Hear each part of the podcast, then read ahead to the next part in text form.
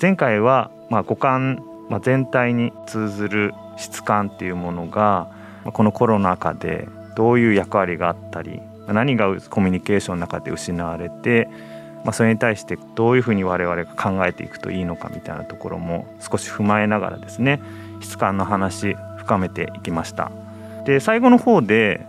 その質感っていうものを感じる焼き物ですとか、まあ、そういった話が出てきたと思うんですけれど質感ってこう我々が好きなもの愛するもの美しいものみたいなものにすごい大事なものだと思うんですよ。まあ、我々のこのポッドキャストも美のひらめきっていうことでやっぱり質感と美しさみたいなもの関係っていうのはやっぱりどんどん話していきたいなと思うんですけれどまずはやっぱり質感の中でも触覚となんか美しいっていうもののキーワードで中谷さんからなんかこういう関係があるよみたいな話聞いていきたいなと思うんですけれどいかがですか？まず、まあ、分かりやすい、まあ、食感の話をするとやっぱり食べるものなるほどのようなものは美しさというかなんか僕たちを抗いやもなく食欲に誘うみたいなところがあるかなと思います。まあ、例えばですね、まあ、シュセドパーラーでもいろんなお菓子がありますけどガナッシュ。は、うん、あの召し上がられたことあるかと思うんですけど結構あの、まあ、サクサクした感じがあって、まあ、一つ食べて美味しかったなと思って思わず2つ目あこれはちょっとギルティーかなと思いながら2つ目食べて、うん、あーでもあ誰か来たからみたいな。なんかそういう風に誘うような後引き感ではないですけどやっぱりこうサクサクした感じとか食べた後のなんか満たされた感じ？そういったものは、まあ、ある意味口の中での食感噛んだ時の食感およびまあ胃の中に入った時の体全体の感覚としての満たされ感そういったものはかなり質感の中でも僕たちの日常生活に紐づく価値かなというふうに思います。食感は欠かせないですもんね食べ物はね。そうなんです。何か美術品とか絵画とかそういったものとかでは触覚と関係があるようなものってありますか、まあ、いくつか挙げられると思います。現代アートだとジャクソン・ポロックがまあ体のその動きを実際の絵画にすることによってまあ描くまあドリッピングっていう手法を使って自分の体よりも大きなキャンバスに対してまあ絵を描く。ドリッピングってどういう手法なんですか？あのまあキャンバスを床に置いてそれも結構巨大なキャンバスを床に置いてそこにある意味はしごのような足場を作るんです。はいはい、でその足場から絵の具をつけた筆を振って描くような描き方なんです。液を落として描く方法ってことですね。そうです。なるほど。でその描く方法だと、まあ、普通にこう、まあ、人が何かものを描くと人の体の軌跡、まあ、トラジェクトリーが出るんですけれど、うん、ジャクソン・ポロックが自分の体を動かすことで描かれてる絵なんですよね。それは、まあ、同じ動作をロボットがすることもできるんですけどロボットがするとあまりにも正確すぎるんですよね。で同じ軌道になっちゃう。もちろんそれをある種のアートとして見ることもできるんですけどジャクソン・ポロックの時代には工業用のロボットがあったとしても、まあ、そこまでこうアートシーンで使えるようなものまでは普及してなかったはずなんです。で彼はその手法を使ってたくさんの絵画を描いてるんですけれどそれを見ると何かその人がそのカンバスに向かって立っていたことがなんとなく想起されたりその人の存在みたいなものを僕たちに想起させるような作品が一つ挙げられます。なるほどでもう一つまあ挙げたいなというのは、まあ、資生堂ギャラリーでもあの展示されてたことがあるんですけれど現代アーティストの内藤玲さんがあのとても小さな人の形を、えー、と彫刻してそれを展示してたりするんです。うん、行ってみるとふっとしたとこに置いてあるんですよね。なんか窓の枠だったり床だったりでそこはかとなく置いてあるんですけどそれを見つけた時に何かこうそこに誰かがいたとかだからそこにある存在感みたいなものをありありと感じさせることがあるんです。まあ、内藤玲さん手島美術館もあの監修されてまあ作られてますけれど手島美術館は撥水加工された床のところに水がまあ流れてくる様子を見ていくような作品でそこにあの少し開口部があって風が吹いてるんですよね。でそこの風で吹かれた糸のようなものがあってそれをまあただ眺めている作品なんですけれど、まあ、それはあの母系っていう名前がついているんですけど母の型と書いて、うん、なんかそこの空間にいるとこうあいていいんだとかなんかこう自然と、えー、自分が肯定されるような感覚を、まあ、ある人は受けるんだと思いますし僕も実際にはそういうふうに、まあ、感じました。まあ、多分体験されないとわからないタイプの現代アートなんですけれどそういったまあ体全体を包み込むような現代アートっていうのも現在はあのいろんなところで作られてると思いますし塩田千春さんのまあ作品も部屋中に赤い糸が散りばめられてるような作品でその中にまあ自分の体が入っていくようなものもあるので、まあ、そういったまあ体の感覚に訴えかけるもしくは体の感覚を想起させるような作品っていうのはいくつか挙げられるかなと思います。なるほどだから結局まあ美術品にしろその絵画にしろ先ほどの話もあったようにいろんな感覚に訴えかければいいっていうんじゃなくてやっぱり共通点として質感とか存在感みたいなところがやっぱりあってそういった美術品とか絵画とかっていうのは、まあ、ある意味その場に行ってみないとちょっと感じられないみたいなところがあるんですかね。そうですねどうしても、まあ、YouTube で動画として見たりもしくはまあ写真で見ると。で見た時に実際にそれを体験したことがある人にとってはその映像だったり写真は意味があるものなんですけど一回もその作品を目の当たりにしたことがないと多分ふーんって言って通り過ぎてしまう類のものだと思うんですよね。それってまあある意味こう言葉にしがたい質感あの味わい深いとか奥深いとかっていうふうにまあ言うことになると思うんですけど、うん、そういった質感の情報をまあ持っているんではないかなと思います。なるほど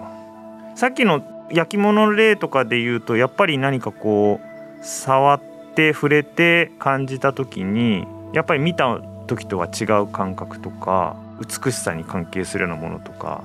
さらに感じるものがやっぱあるんですかね？まあ、人それぞれかもしれなくって、うん、まあ、いわゆるこう国宝とされている焼き物を実際にまあ僕たち触ることなかなかできたりしないですよね。むしろ触ると壊れちゃうかもしれないし、うんうん、まあ、触るってある意味危険な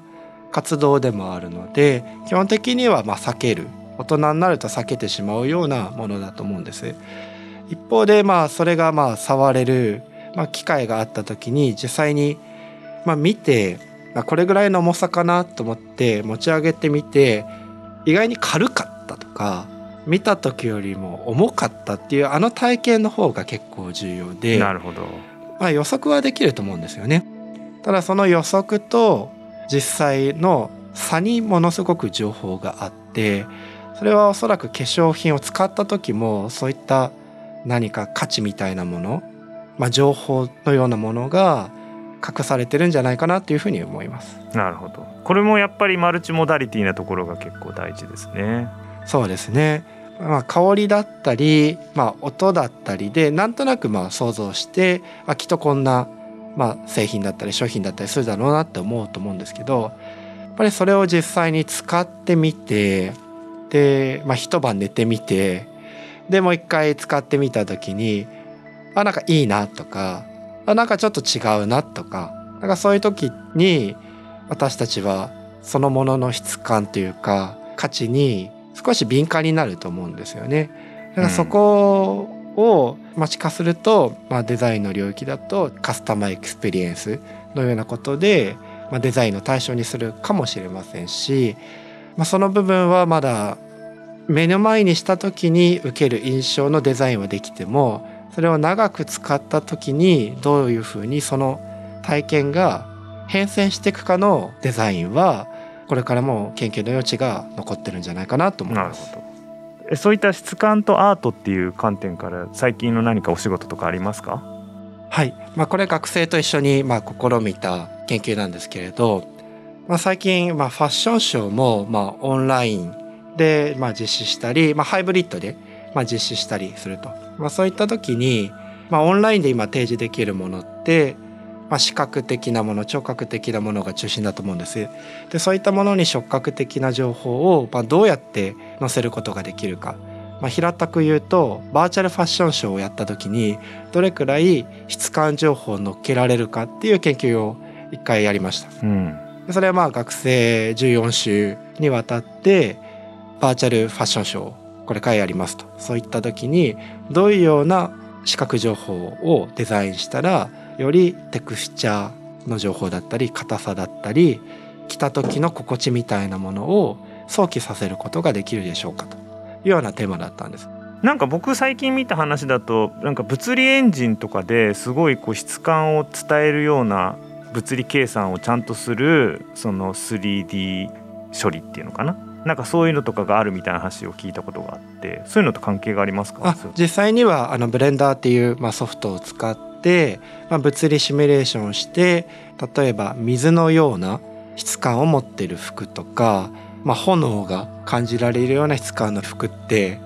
物理的な世界世界でやると本当に水使うとか本当に炎を使うとかそういった演出になると思うんです。うん。でもそれだとやっぱり面白くないというか水を再現するのに水を使うってそれは水でしょってなるわけですよね。うん。それなんかちょっとトンチが効かないというか。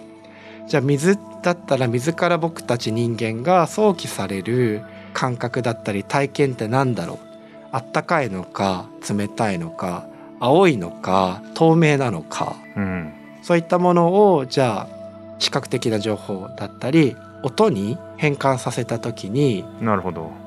じゃあその音は川のような流れなのかシャワーのような音なのかそれともこう新雪が降ってる時の雪が降ってるような時のあの静かな音なのかっていった表現もできますし、うん。その色合い使いについてももしくはその水のきらめき方についてもいろんな検討がまあできるわけです。うんなるほどそうするとまあこれまでファッションショーはまあランウェイをモデルの方が服を着て歩くことがある意味のファッションショーだったんですけど、まあ、そうではない、まあ、僕たちが体験することに基づいて視聴覚情報をデザインしてでそれで水のエクスペリエンスをまとった時に、まあ、どんな印象を与えられるのかといった、まあ、ある意味、まあ、物理世界の制約を取っ払うようなファッションをまあ考えるような試みもやっております。やっぱりそう考えると食感とか質感を伝える上で、まあ、一つ例えば音っていうのはすごい重要な要素がありますね。そうだと思います。僕もやった実験なんですけれど、まあ、コーヒーカップに冷たい水を注いだ時とあったかいお湯を注いだ時で音を聞くと大体当たるんですね。それすごくないですか？すごいんですよ。ねでそれは物理的に一応説明できるんです。こもるとか？こもるとかまあお湯だとちょっとねあの低い音になって冷たい水だと高い音になる。へえなんですけどよくよく考えてみるとそんな水の温度って100度も200度も変わんないわけですよね。うんせいぜい冷たい水10度0度ぐらいうんであったかいお湯って40度ですね。うんその音の違いを聞き分けられるのはなぜか。うん。それはおそらく水の温度っていうのが僕たち生きるためにうん。すごく重要だったわけですよね。はあなるほど。暑すぎたらやけどしちゃうし冷たすぎたら体温を奪ってもしかしたら凍傷とかになっちゃうかもしれない。うん。そうするととても人間にとって重要な情報として水の温度っていうのは役割があったはずなんですよでそれを僕たちは確かに聞き分けられるんですよ。じゃあ生物学的に進化的に大事なところっていうののセンシティビティが上がっている可能性がある。そうなんですそうなんです。なるほど。それ面白いですね。じゃあ化粧品を使う時にどんな音だと僕たちはなんかより美しさに対して意識を高めることができたりうん。もしくはリラックスさせる方向に進められたりするのかっていうのはおそらくあんまり研究されてない。なるほど面白いとこですねそれはね。えっと今音の中でやっぱり人間に大事なところ人間にとってこう敏感なところの音は聞き分けやすいみたいな話があったと思うんですけどやっぱり人間の声って普段一番よく聞くしその相手の気持ちとかが分からなくちゃいけないと思うんですけれどやはり人間の声のまあ質感みたいなのもとっても大事なんですかね。ああそうだと思いますね。やっぱりこう同じ声でもちょっと関心がそそられる声とうん、全く聞いてて記憶に残らない声ってあると思うんですよね。はいおそらくこう大物俳優と言われてる方は何か特有のいい声をしていてそれをまあ僕たちは繰り返し聞きたいなと思うのでそれと同時にその俳優さんが出てる作品を見たり動画とコンテンツを追い求めたりすると思うんですよね。でそういった声みたいなところはあんまり研究されてないもしかするとその声優業界とかアナウンサー業界の中でまことしやかに言われてたことかもしれないんですけどそれがもしかしたらある意味僕たちがその情報を得たいって思える動機を作ってる可能性はあると思います。そう考えるとやっぱ声の魅力みたいなのはすごい大事ですもんね。そうだと思います。中谷さんもポッドキャストかなんかされてるんでしたっけ？あそうなんです。あの、まあ、研究領域で、まあ、学術変革領域といったものの研究に携わってるんですけど、まあ、そこの新王室間領域でいわゆるトップ研究者たちに自分の研究をまあ語ってもらう新王室間ラジオっていうのをまあやっておりまして。新王室感っていうのはどういったものですか？はい。深い奥と書いて、まあ、新王室間というふうに書くんですけれども今日のお話でも、まあ、質感いわゆるこう何かもののクオリティ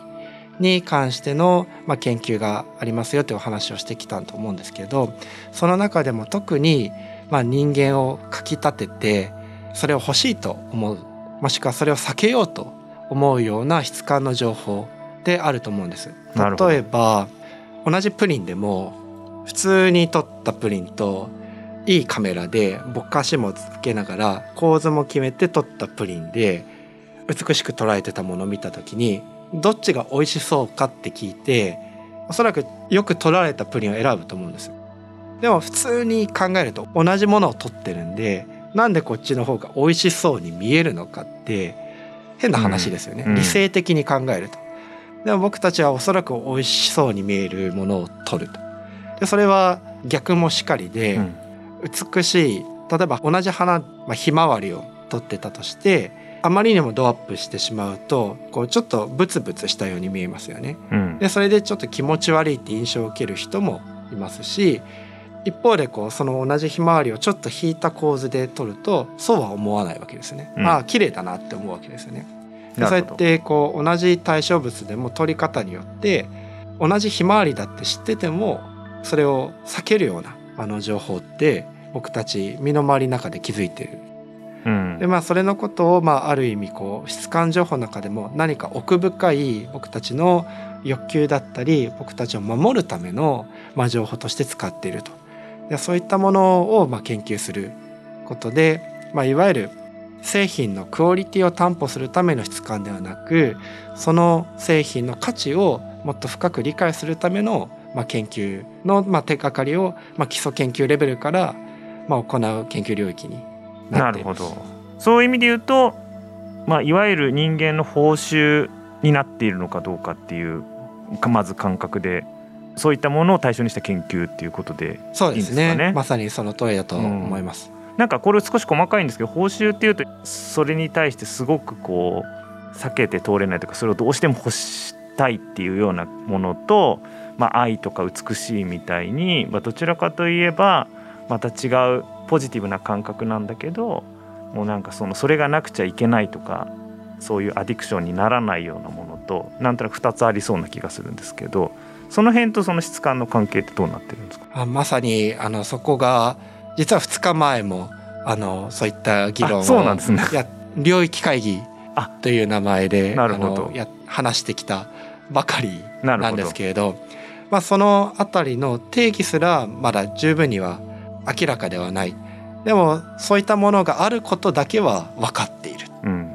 じゃあそういったものを、まあ、要素還元的にまあ研究していくのが一つの、まあ、研究領域としての手法ですし一方でそれをまあ伝統芸能とか工芸品とかそのレベルでもうすでに統合されたトータルデザインとしてのまあ新王室感みたいなものもあると思うのでその両輪を研究することでうん。じゃあ私たち人間が欲しいものもしくは避けたいもの、まあ、それはおそらくまあ美意識とか美しさを感じる心とかなんかそういったものに通じていくとは思うんですけど、まあ、そういったものをまあできる限り先端のサイエンス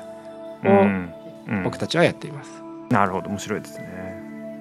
なんかやっぱり自分で今回、まあ、我々みたいに今ポッドキャスト撮ってたり中谷先生も普段そういう活動をされている時にやっぱりさっき言ったみたいにこう魅力的な音声というか、まあ、人を引きつける音声声みたいなのにやっぱりすごい興味が出てくるんですけどそういうのってあるんですか？おそらくこうパターンみたいなものが綺麗に分かれてるわけではないと思うんですけれど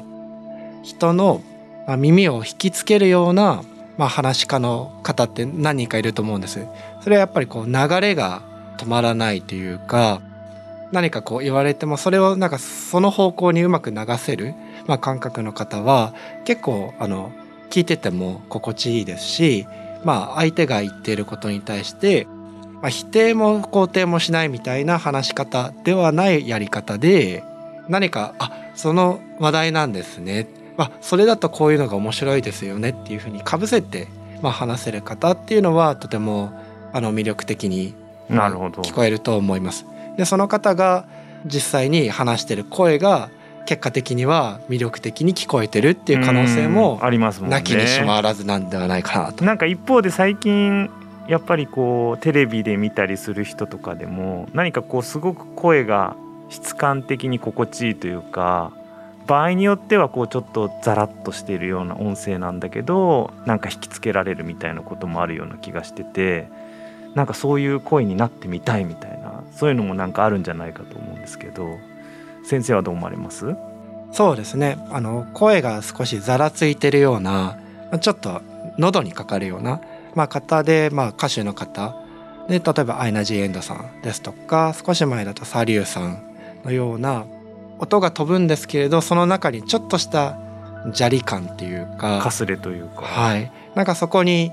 まあ、いわゆるボーカロイドでは体験できないようなそこに人がいる感じみたいなものは、まあ、一つ挙げられると思うんです。なるほど。機械音声じゃなく生の声だからこそ感じられる質感っていうのがあるんじゃないかってことですよね。そうですね。まあ、それと含めてあの、まあ、最近だとイケボ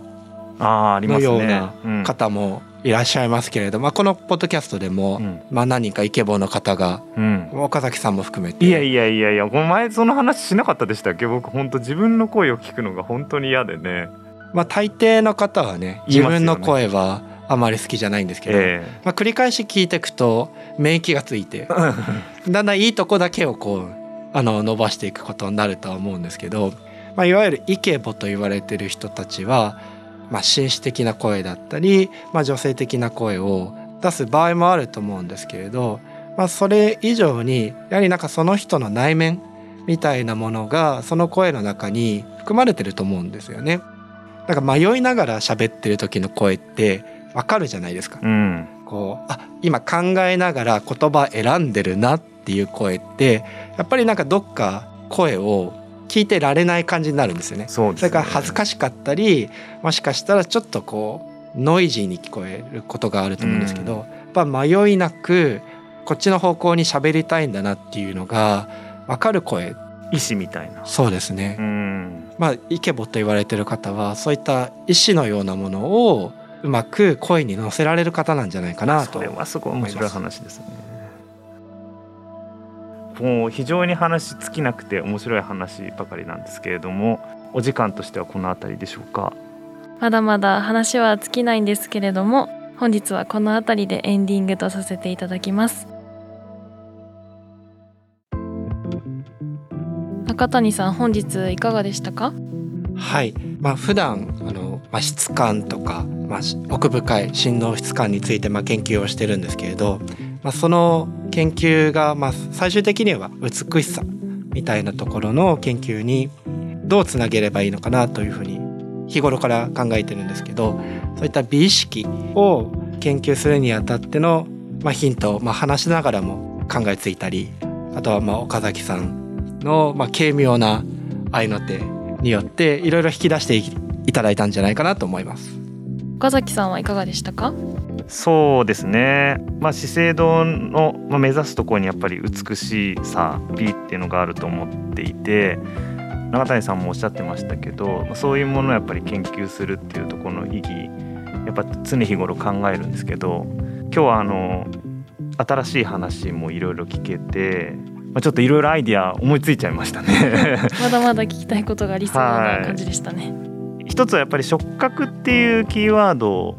で、まあ、話を聞くっていうところが一つポイントとしてあったと思うんですけれど実はやっぱり触覚にこだわらず質感っていうのが大事でそれはその触覚にかかわらず五感全体に広がっていると。なのでそういった全体を見渡さないと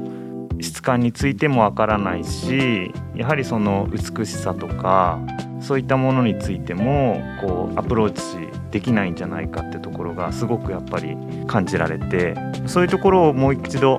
考え直しながら研究考えていこうかなって今思ってます。はい。